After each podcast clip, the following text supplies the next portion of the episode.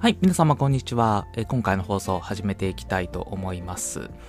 今回はですね、えー言葉についての、えーお話をちょっとしようかなとさせていた思ってるんですけれども、えー言葉の持つ印象ですね。あの前回の放送で、えっと挑戦するっていう言葉について少しお話をさせていただいたと思います。でどんな話だったかっていうと、え挑戦するっていう言葉って、まあ、非常にいい言葉なんですけれども、少しちょっとハードルが高いというか、私にとってはちょっと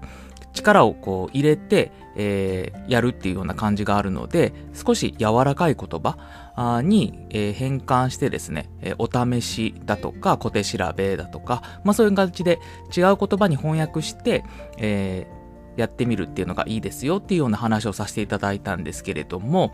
えーそれ以外にもですね、まあちょっと注意したい言葉っていうのがあるなと思ってまして、えーそれをお話ししたいと思います。え3つの言葉があります。え1つ目がとりあえず、2つ目が適当に、3つ目取り急ぎっていうこの3つの言葉です。これ結構あの皆さん使ってたりするんじゃないんですかね。例えば1つ目のとりあえずっていう言葉なんですけども、あの、とりあえずやっておきましたとか、そういうふうなこう仕事で使ったりするんじゃないかなと思いますし、え2つ目の適当にっていうのも、あの、適当に仕上げましたっていうような言い方えする人いらっしゃるんじゃないかなと思います。で、えー取り急ぎっていうのも、あの、まあ、ととりあえずというか急いでっていう意味だと思うんですけど、取り急ぎ、えー返信させていただきますとか、まあ、そういう感じで、えー使われる方いらっしゃるんじゃないかなと思います。で、えーこの3つの言葉ですね、あの、私は、えー私の個人的な意見なんですけど、あの、使わない方がいいんじゃないかなと思ってます。で、なぜかっていうと、特にその最初のとりあえずとか適当にっていう言葉ですね、ここには、あの、本当に、えーやっつけ仕事というか、えー心を込めて作業してないっていうような印象を持つ方がいらっしゃるんじゃないかなと思うんですね。まあ適当にっていうのは、そのいい塩梅でっていう意味が本当はあるので、えーそういうふうに受け取っていただけるのであればいいんですけれども、本当になんか力抜いて、手抜いてやりましたみたいなふうに取られる場合もあるので、えー使わない方がいいんじゃないかなというふうに思います。とりあえずっていうのも、あの、一旦、まあ、えーやってみましたっていう感じであるので、なんかこう100%じゃない感じが受けます。で、取り急ぎっていうのも、あの、